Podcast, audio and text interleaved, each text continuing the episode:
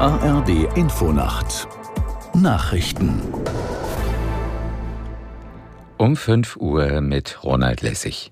In Polen ist die Regierungspartei PiS nach der ersten Prognose als stärkste Kraft aus den Parlamentswahlen hervorgegangen. Sie erhielt demnach 36,8 Prozent der Stimmen. Allerdings verfehlt sie mit 200 Sitzen die absolute Mehrheit im Parlament. Aus Warschau Martin Adam. Die eigentliche Gewinnerin des Abends ist laut Prognose die liberale Bürgerkoalition um Donald Tusk mit 31,6 Prozent. Ihre möglichen Koalitionspartner Dritter Weg und Neue Linke erreichen 13 Prozent und 8,6 Prozent. Rechnerisch kämen die drei Parteien bzw. Wahlbündnisse damit auf eine komfortable Mehrheit von 248 Mandaten.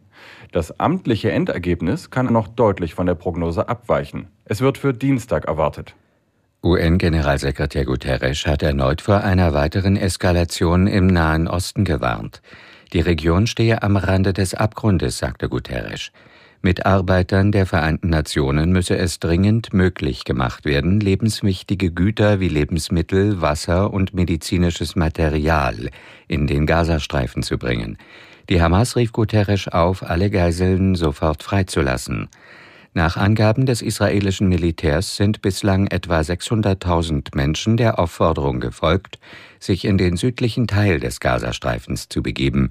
Hintergrund ist eine erwartete Offensive der israelischen Armee gegen die Hamas in dem Küstenstreifen. Palästinenser Präsident Abbas hat sich von der im Gazastreifen herrschenden Hamas distanziert. Die Hamas repräsentiere nicht das palästinensische Volk, erklärte Abbas. Aus der Nachrichtenredaktion Jonas Valentin Weber. Die einzige legitime Vertretung der Palästinenser sei die palästinensische Befreiungsorganisation PLO, sagte Abbas laut einer offiziellen Nachrichtenagentur in einem Telefonat mit Venezuelas Staatschef Maduro.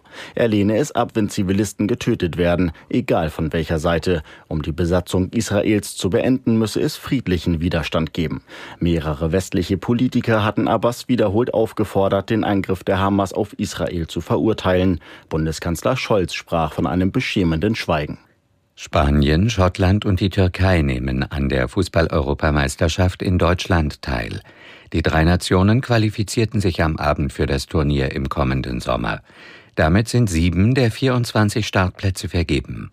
Belgien, Frankreich und Portugal hatten zuvor die EM-Teilnahme perfekt gemacht. Deutschland ist als Gastgeber automatisch dabei. Das waren die Nachrichten. Das Wetter in Deutschland. Am Tage im Nordosten Schauer und Gewitter, im Südwesten Sonnenschein bei 5 bis 16 Grad. Die weiteren Aussichten am Dienstag im Norden und Süden Schauer bei 6 bis 16 Grad. Die Zeit, es ist 5.03 Uhr.